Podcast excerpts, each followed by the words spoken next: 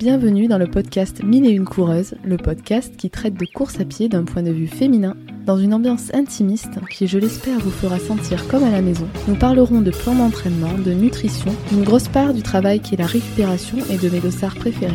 J'aborderai mes hauts, mes bas et mes diverses lectures qui traitent de ce merveilleux sport. Vous êtes prêts? Alors, c'est parti Hello, bonjour à toutes et à tous. J'espère que ce début d'année fut agréable et plein d'enthousiasme sportif pour les mois à venir. Si ça n'a pas été le cas, j'espère que le podcast sera porteur d'un chouïa de motivation. On se retrouve aujourd'hui pour l'avant-dernier épisode du mini-doc Les qualités du coureur. Après avoir évoqué l'importance de nombreuses qualités directement influençables par la façon dont on s'entraîne, nous allons parler d'une notion plus abstraite et subjective, utilisable au quotidien, ou devrais-je dire que je vous souhaite de développer cette qualité dans votre vie de tous les jours, tant elle permet un épanouissement mental et physique. Mais bien évidemment, nous parlerons ici du lien de cette qualité avec la course à pied. Il s'agit de la capacité d'introspection et d'écoute de notre corps. Peut-être bondissez-vous déjà de votre chaise ou êtes-vous en train de piquer un sprint au beau milieu de votre footing car pour certaines personnes, ces mots font peur. Car écouter son corps, apprendre à regarder à l'intérieur de soi tant au niveau psychique que physique, n'est pas donné à tout le monde en fonction de l'éducation que l'on a reçue, premièrement. Je vous donne deux exemples. Des parents peuvent plus ou moins inviter leurs enfants à prendre du temps pour eux. Certains sont plus ou moins ouverts au dialogue autour des sujets psychologiques et personnels mais ça dépend aussi de notre personnalité et du temps que l'on peut consacrer à cette activité. Car oui, nous pouvons la nommer comme telle. S'introspecter, c'est-à-dire observer de façon consciente et non à travers un état d'hypnose ou de sommeil ce qu'il se passe à l'intérieur de soi en matière de sensations physiques, d'émotions et d'état d'âme, est une activité à part entière qui requiert du temps et de l'envie pour s'y mettre.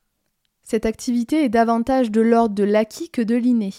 Personne ne peut dire qu'il ne saura jamais se comprendre s'il décide d'apprendre à s'écouter, mais personne ne peut dire non plus qu'à l'instant T nous sommes égaux face à l'introspection. On a plus ou moins une longueur d'avance, et donc vis-à-vis de la course à pied, il nous faudra davantage de travail pour apprendre à se connaître et identifier les signaux que nous envoie notre corps. Pour vous partager mon fonctionnement à ce niveau, j'ai toujours été dans la réflexion vis-à-vis -vis de moi-même, tant dans ma vie perso que pro, et cela depuis l'enfance. Pourtant, ma famille n'était pas vraiment axée sur ce type de préoccupation et d'échange, mais je crois que ça émane de moi, de ma sensibilité et de ma personnalité.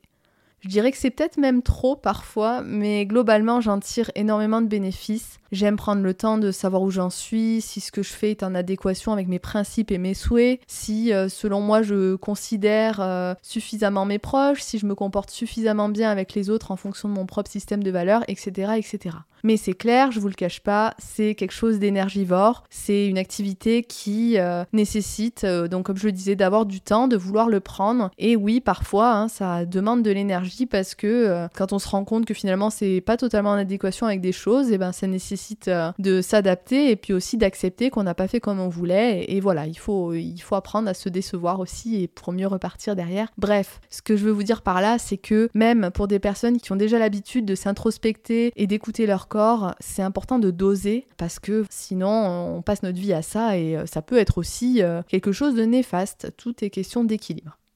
Trêve de longs discours sur ma personne, je vous partagerai aujourd'hui les liens que j'ai faits entre la course à pied et une étude de Catherine Tourette-Turgy et Lénise Pereira Paolo qui s'intitule Quand mon corps parle, qu'est-ce que j'apprends?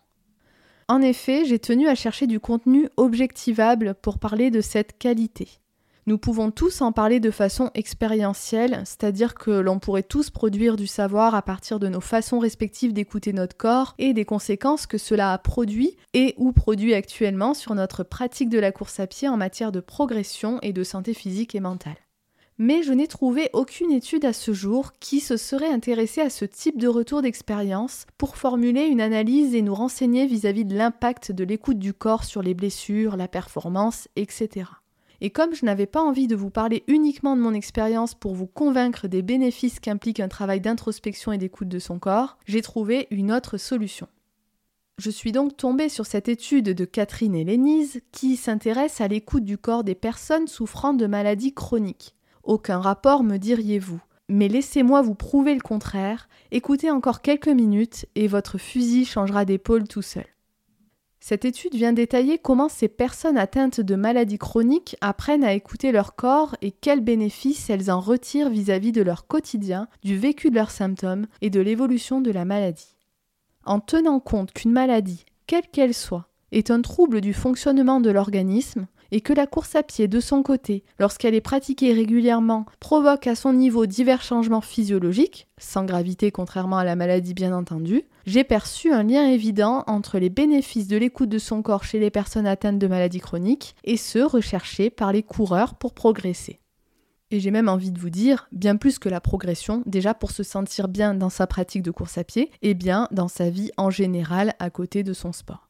Je vous détaille ça de suite cette étude met en avant que la maladie chronique est devenue l'occasion pour la personne malade de découvrir et de s'intéresser à sa subjectivité biologique. C'est-à-dire que la maladie est devenue pour elle le moyen de se pencher sur ses ressentis qui découlent du fonctionnement de son organisme pour ensuite les interpréter et les rendre utiles dans son vécu de la maladie. Pour vous donner un exemple, une personne souffrant de la maladie de Crohn va pouvoir progressivement distinguer certaines douleurs précurseuses d'une crise aiguë, d'une douleur provoquée par une gastro, des crampes d'estomac, une indigestion. En tout cas, il y a une analyse qui peut être faite pour euh, bien différencier euh, chaque douleur pourtant qui se situe au même endroit. L'analyse de ces douleurs va ainsi permettre à la personne souffrant de la maladie de Crohn de tirer des conclusions sur les choses à éviter ou au contraire à favoriser, s'il faut directement que la personne prenne un médicament précis, etc. etc.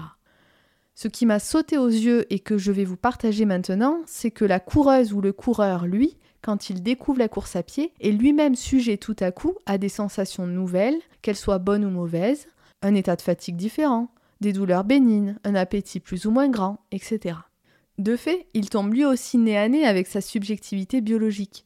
Mais contrairement à la personne malade, le coureur a le choix de s'intéresser plus en profondeur à ses stimuli physiques. Il peut décider de les ressentir simplement et en quelque sorte de les négliger, ou au contraire, il peut choisir de les observer et les analyser pour ensuite pouvoir s'en servir comme outil de prévention du surentraînement et des blessures. Personnellement, c'est ce que j'essaie de faire au maximum. Dès que je ressens quelque chose de différent, je tente de m'y pencher et je reste attentive à sa réapparition. De même, normalement, si vous avez faim, et euh, d'autant plus quand on commence un sport, il faut pas vous frustrer et vous dire non, c'est pas l'heure de manger. Si votre corps vous dit qu'il a faim, c'est qu'à l'heure actuelle, il va manquer d'énergie, soit parce qu'il est encore fatigué de l'entraînement de la veille, l'entraînement du matin, soit tout simplement, il se passe des choses dans notre corps, invisibles pour nous, malheureusement, mais s'il y a le signal de l'appétit, c'est que à l'instant T, il y a besoin. Alors évidemment, on choisit bien euh, l'aliment qu'on va euh, privilégier pour euh, calmer cet appétit, mais il ne faut pas normalement se frustrer, il faut plutôt écouter son corps. La faim est un des signaux les plus primitifs et pour n'importe qui, même pour des personnes non sportives, et il faut y faire attention D'où le fait aussi que normalement, je dis bien normalement, peut-être que je vais euh, en froisser euh, certaines et certains et j'en suis navrée, mais normalement les enfants, il faut pas les forcer à finir leur assiette. S'ils ont plus faim, ils ont plus faim. La sensation d'appétit, il faut la respecter. Bref, trêve de blabla sur ce sujet et je reviens à l'étude en question. Comme Lénise et Catherine l'expriment dans leur étude sur la maladie chronique, je vais utiliser l'une de leurs formulations en l'appliquant au running. La course à pied est l'occasion pour la personne de découvrir un nouveau pouvoir d'agir sur un monde physique qui lui est souvent inconnu. Son propre corps, non pas seulement dans son image extérieure, mais aussi dans son image interne et son fonctionnement physiologique. Il découvre à cette occasion les accomplissements de fonctions cachées. N'est-ce pas là une chance que nous avons, chères coureuses, chers coureurs, que d'accéder à l'infiniment petit, à la face cachée de l'iceberg grâce à notre sport favori? D'accéder à la face cachée de notre corps, cette si belle machine qui nous permet de nous mouvoir, manger, sentir, aimer et tant d'autres choses qui rendent notre vie si palpitante. Toutefois, il reste un paramètre important lorsque nous apprenons à écouter ce qu'il se passe dans notre corps et à identifier les signaux qu'il nous envoie. Celui du dosage. En effet, que l'on ait l'habitude ou non de distinguer ce qui est de l'ordre de l'anodin ou non, on fait tous face à des moments de doute, notamment quand apparaissent de nouvelles douleurs ou des sensations désagréables. À trop s'écouter, on peut prendre le risque de perdre en progression si finalement il n'était pas nécessaire de s'arrêter ou baisser la fréquence ou le volume des entraînements. Et à l'inverse, si on ne s'écoute pas assez, on risque de rompre l'état d'équilibre dans lequel se trouve notre corps et craindre également des pertes de performance, voire une blessure. Alors comment s'écouter de façon appropriée, adaptée, sans être dans le trop ou dans le pas assez? Il y a énormément de réponses à cette question et cela varie d'une personne à une autre, notamment en fonction de sa tolérance à la douleur, en fonction de ses blessures antérieures, de ses problèmes de santé, etc. Mais j'ai choisi de vous partager quatre réponses car celles-ci peuvent concerner tout un chacun. La première chose à savoir est que si la douleur ne disparaît pas dans les 10 à 15 minutes après le début de l'effort, il vous est vivement conseillé de vous arrêter, car une douleur anodine finit normalement par disparaître après le début de l'effort. C'est-à-dire que ça doit mettre quelques minutes, mais ça finit par disparaître. La deuxième chose à faire face à l'apparition d'une douleur qui reste tolérable, c'est d'analyser la charge de votre entraînement. Si celle-ci a changé en raison d'une augmentation récente du volume, de l'intensité ou d'un changement dans l'amplitude des mouvements que vous réalisez dans vos entraînements, comme le passage de la route au trail par exemple, ou l'introduction de séances de côte inhabituelles pour vous, vous pouvez d'ores et déjà réfléchir à une réadaptation soit en termes de séances spécifiques, si certaines semblent être très difficiles ou vraiment très différentes de ce que vous connaissez, soit il y a des changements à faire sur la charge d'entraînement globale, notamment sur la semaine, voire sur le mois d'entraînement. Si vous avez des blocs de 4 semaines, c'est souvent ça. Et d'ailleurs, c'est souvent euh, par là qu'il faut commencer, de voir euh, comment on répartit la charge sur l'ensemble, plutôt que de voir directement sur les séances en particulier. Si toutefois les choses ne s'amélioraient pas en fonction de vos adaptations, voir si la douleur s'aggrave, go médecin direct et vous aurez certainement une prescription kiné avec des conseils vis-à-vis de la course, car pour certaines blessures, voire la plupart des blessures, l'arrêt total de la course n'est pas conseillé en première intention. Et oui, c'est souvent ce qu'on pense, mais pas du tout. L'effort fait aussi partie du rétablissement. Bref, je ne détaillerai pas ça aujourd'hui. La troisième chose, si rien n'a changé dans votre entraînement, est de chercher une cause qui n'a rien à voir avec la course à pied car il peut se passer beaucoup de choses dans votre quotidien qui peuvent expliquer certaines sensations d'inconfort ou des douleurs. Enfin, la quatrième chose est d'être attentif à sa charge de travail professionnel mais aussi personnel de la journée lorsqu'un entraînement arrive et que l'on se sent au bout du rouleau.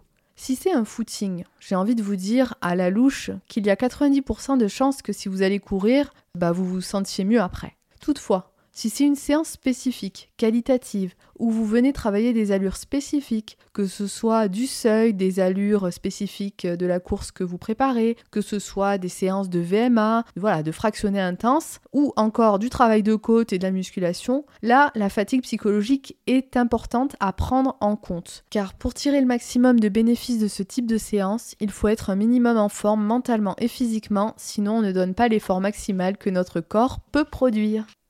Pour clôturer le sujet de l'écoute de notre état psychologique et notamment Là, je vais parler de l'écoute de notre cerveau qui nous chuchote parfois de rester sous le plaid au lieu d'aller nous entraîner. Je vais vous partager les conclusions d'une étude neuroscientifique que je trouve absolument passionnante. Je remercie par ailleurs Anaïs, fondatrice du super podcast Neurosapiens, pour le partage de cette information. Les conclusions de cette étude, donc, c'est que notre cerveau a naturellement tendance à éviter les efforts en adoptant quand il le peut des comportements automatiques et en allant vers ce qui est plus facile. Cela s'explique par le rôle protecteur que notre cerveau exerce vis-à-vis de notre intégrité physique. En allant vers des activités plus simples, moins difficiles physiquement et cognitivement, il économise ainsi de l'énergie. Ces conclusions prennent racine dans une expérience réalisée par le chercheur en neuropsychologie de la santé à l'Université de Genève, Boris Cheval, ainsi que Mathieu Boisgontier, chercheur à l'Université de la Colombie-Britannique au Canada. Je vais vous détailler l'expérience, comment elle s'est passée et les petits détails qui sont apparus au niveau des zones impliquées dans le cerveau. L'idée de l'expérience était de demander aux participants de prendre le contrôle d'un avatar sur un ordinateur. Une fois installé devant cet ordinateur, ils devaient accomplir une première tâche. Donc dans cette première partie de l'expérience, il était question que les participants rapprochent le plus rapidement possible l'avatar des images représentant une activité physique telle que la course à pied, le vélo, etc et de l'éloigner d'une activité représentant une activité sédentaire, lecture, télévision, etc. Dans la deuxième partie de l'expérience, il devait faire l'inverse et donc rapprocher l'avatar le plus vite possible des activités sédentaires en s'éloignant donc des activités physiques. Pour moi, les résultats sont complètement fous et je trouve ça, je le répète, passionnant. Les résultats ont montré que les participants étaient plus rapides à éviter les images sédentaires que les images d'activité physique, et plus les personnes étaient sportives, plus c'était le cas. Donc concrètement, il y avait une intention pour tous les participants d'être actifs. Ils n'allaient pas plus facilement vers les activités sédentaires. Leur volonté consciente se manifeste en faveur de l'activité physique. Mais quand on regarde en parallèle l'activité du cerveau des participants pendant l'expérience, c'est une toute autre chose. Lorsque les personnes s'éloignaient des images de sédentarité, leur cerveau montrait des signes de lutte. Cela s'est observé via l'activation de deux zones dans leur cerveau, dont celle de la zone de la gestion des conflits. Et dans cette expérience, le conflit en question, c'était tout simplement notre tendance naturelle d'autoprotection qui s'est trouvée en contradiction avec l'envie d'aller vers des images représentant des activités sportives. C'est comme si on avait notre instinct, notre euh, côté primitif qui, lui, nous prédestine à aller vers les activités sédentaires, qui avait été complètement bousculé par notre volonté qui, elle, voulait complètement l'inverse. Ce qui veut dire, voilà, que notre conscient peut être complètement en inadéquation avec ce qui se passe inconsciemment. Bon, ça, on le sait depuis assez longtemps, notamment pour les personnes qui s'intéressent à la psychologie. Et donc, dans toutes ces conclusions, c'est aussi que notre cerveau dépense donc plus d'énergie pour aller vers des activités physiques et sportives, même s'il en a très envie, et même si vous êtes déjà sportif. Ce qui explique régulièrement la tendance à vouloir rester dans son canapé, et encore plus quand on débute. Et oui, même si on a très très envie, notre tendance naturelle est là et on n'y peut rien. On est humain, on est euh, un animal qui doit se préserver normalement dans la nature, il faut qu'il ait de l'énergie pour survivre. Donc c'est quelque chose qui reste et qui vient contrecarrer notre volonté pour aller s'entraîner. Ce qui ne veut pas dire que euh, c'est pas naturel de faire du sport, c'est pas ça. C'est juste que aujourd'hui, on vit dans une société qui n'a plus rien à voir avec l'essence même de, des endroits où on habitait quand euh, on ne vivait pas euh, dans des sociétés aussi développées que celle-ci. On est dans d'autres choses, donc de fait, cette tendance naturelle reste, mais c'est tout aussi bénéfique d'aller vous entraîner. Il faut pas non plus se cacher derrière ça pour ne pas y aller en disant oh là là c'est complètement euh, pas naturel de, partir euh, faire tel et tel effort. Non non, s'il vous plaît, pas de ça parce que vous savez que le sport est important pour votre santé mentale et physique et si vous en doutez, sachez que je referai de toute façon des épisodes à ce sujet, plus spécifiquement sûrement. Mais euh, voilà, ne laissez pas votre cerveau vous berner. J'espère que cet épisode vous aura plu. Pour ma part, c'était encore un de mes préférés en matière de recherche et de vulgarisation de contenu. N'hésitez pas à m'écrire sur le compte Instagram Mille et une coureuses pour me faire un retour, mais surtout, si vous avez un peu de temps, déposez une petite note sur votre plateforme d'écoute. Elle fera grandir le podcast et son rayonnement. Ma première invitée arrive en janvier, ça y est, j'ai hâte de vous partager ce contenu aussi qui sera donc inédit. En attendant, comme d'habitude, prenez bien soin de vous et je vous dis à la semaine prochaine. Des bisous